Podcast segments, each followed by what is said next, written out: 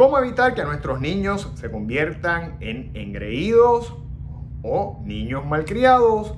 Ese es el tema que tenemos para ustedes hoy en esta edición de Yo Soy un Papi, el podcast.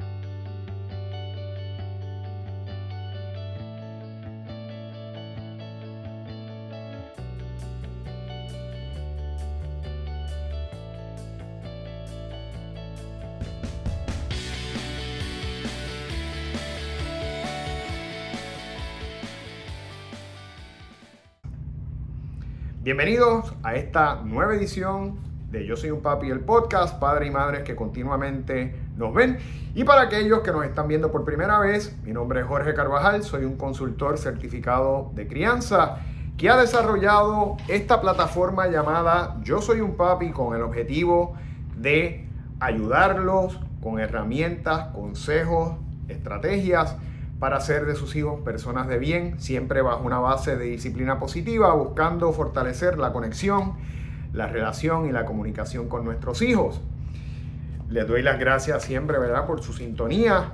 Y hoy tenemos un tema bien interesante, que es cómo nosotros podemos evitar que nuestros niños eh, se malcríen, que nuestros niños se conviertan en unas personas engreídas. Sabemos que esto es algo que pasa mucho y pasa pues desafortunadamente porque no necesariamente empezamos a crear las bases para lo contrario desde las edades tempranas. Por eso tenemos que empezar con nuestros niños desde pequeños a establecer estas bases, pero con estos consejos que les voy a dar hoy, definitivamente eh, lo pueden, los podemos ayudar. Pero antes de entrar de lleno al tema, les invito que si no lo han hecho se suscriban a nuestro canal eh, oprimiendo el icono de suscripción, el botón de suscripción, el icono de la campana para que les lleguen todas las semanas notificaciones cuando subimos un nuevo episodio para ustedes. Y de repente pasamos de lleno al tema, como les estaba diciendo, ¿verdad? Ninguno como padre de nosotros queremos que nuestros niños eh, se conviertan en personas engreídas, en personas malcriadas, en personas que se creen que lo merecen todo. Eh, pero pasa, y pasa eh, muchas veces y desafortunadamente a veces ocurre y llegan hasta la adultez siendo así. Eh, y ya cuando llegan, ¿verdad? Después de, cierta, después de cierta edad es muy difícil cambiar porque ya se convirtió en un elemento de personalidad. Y para que eso no ocurra, pues tenemos que tomar, ¿verdad?, las acciones eh, necesarias desde temprano en la vida de nuestros hijos. Y yo les voy a enseñar aquí eh, cinco formas en las que ustedes pueden trabajar con sus hijos y evitar que eso pase. Y la primera de ellas, y paso ya al tema, es decir siempre sí. Que mucho nos pasa que por complacer a nuestros niños, por verlos felices, por verlos que están bien, por fortalecer su bienestar, le decimos sí a todo. Y según nosotros acostumbramos a nuestros niños a que todo es sí y van creciendo, a veces entonces ocurre que cuando llega el momento de decir no, se les hace muy difícil, muy difícil de entender y de internalizar ese no. Obviamente porque están acostumbrados a que siempre sea así. Y de ahí entonces es la importancia de que esa palabra no eh, de vez en cuando esté en el repertorio también.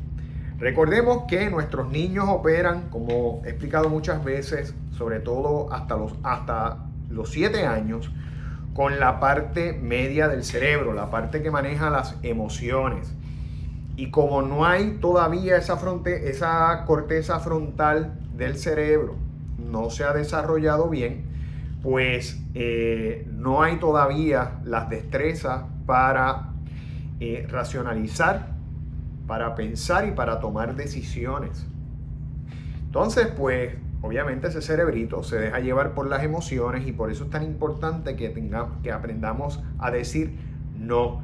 Aunque tengamos el deseo de decir sí o aunque queramos complacer, a veces es porque tenemos que empezar a crear los no para evitar que eventualmente se convierta en una forma de demanda continua y de que si decimos en un momento no, entonces vienen los temper tantrums, entonces vienen las explosiones de coraje, ¿verdad? Vienen las explosiones emocionales porque nuestros niños no saben cómo poder manejarlo. Así que cuando usted entienda que hay que decir no, mire, en confianza, diga no. Eso no puedo, eso no podemos porque eh, X, Y, Z. Vamos a una tienda y el niño o la niña, ¿verdad? Se antojan de un objeto, se antojan de un juguete.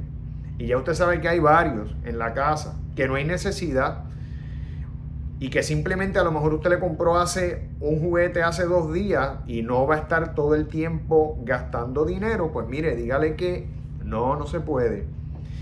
Eh, y explique, tome el tiempo para explicar, pero algo que yo eh, también les aconsejo es que siempre sea proactivo y haga una estrategia de anticipación y funciona muy bien, que es una estrategia, ¿verdad?, de, prevenir los temper tantrums, de prevenir, pues, eh, el manejo de la emoción.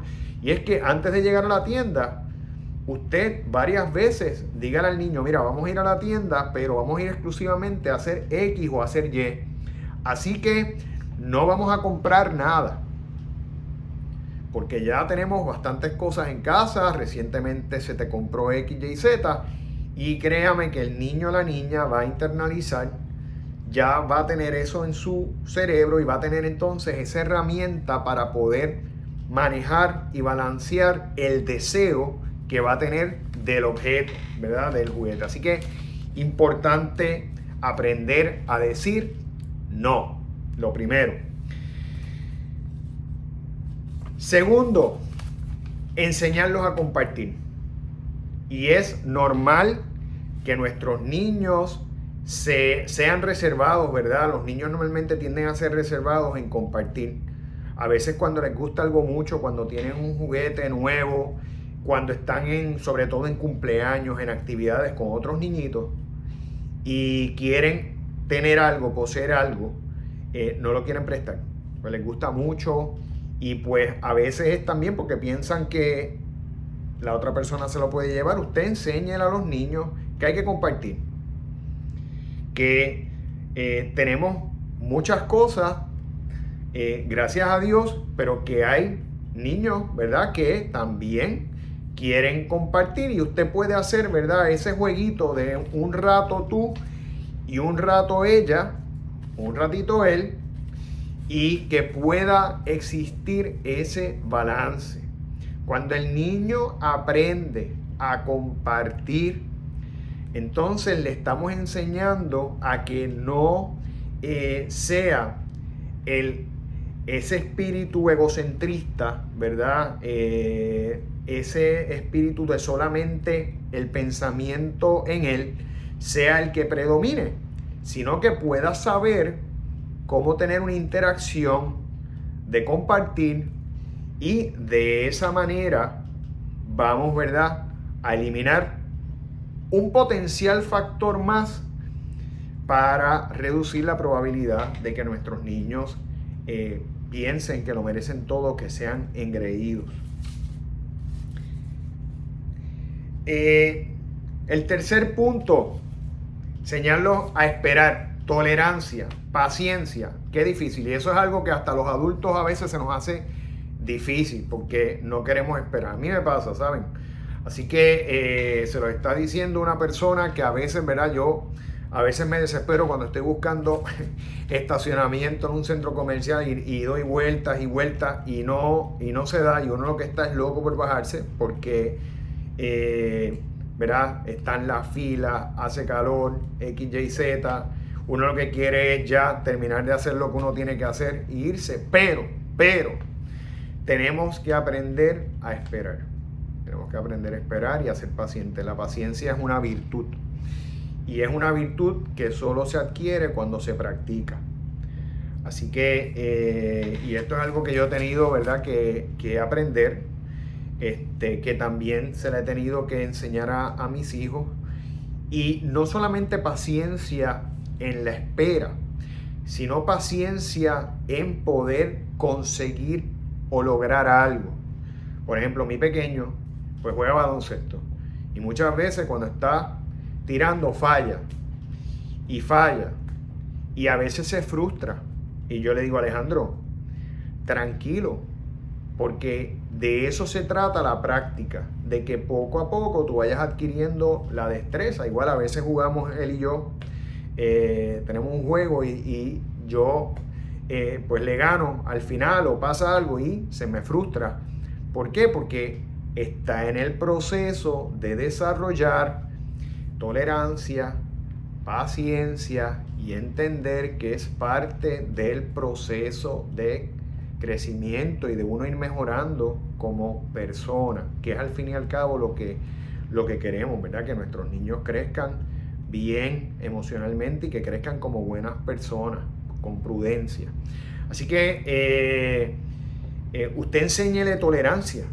Hay muchachitos que vienen corriendo, se metieron en la fila, se colaron, como decimos acá.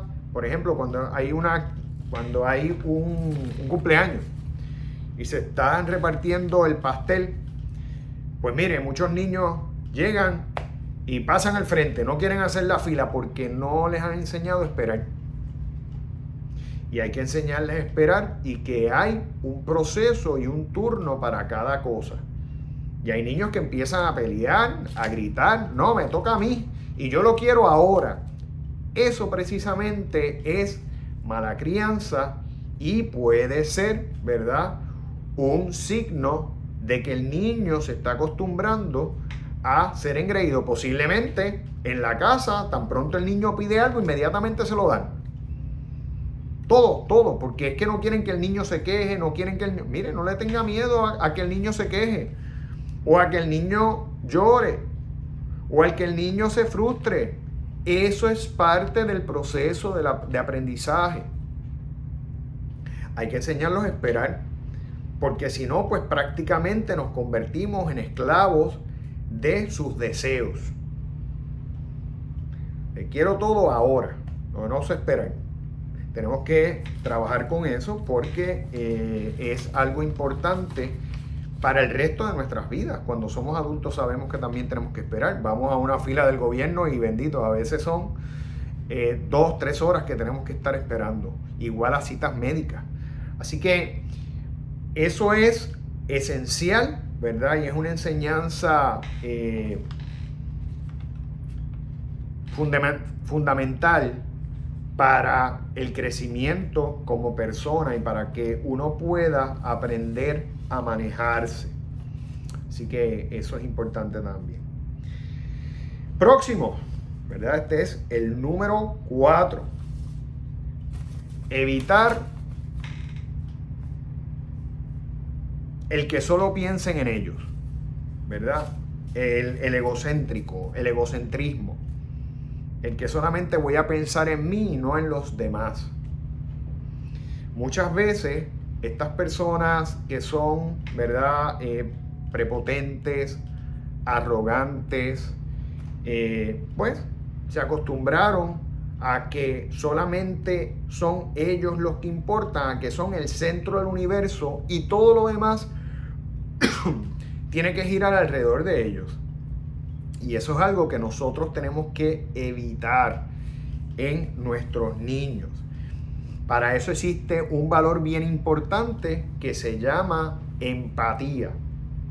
Y empatía no es otra cosa que enseñarle, ¿verdad? Que nosotros nos pongamos en los zapatos de otra persona.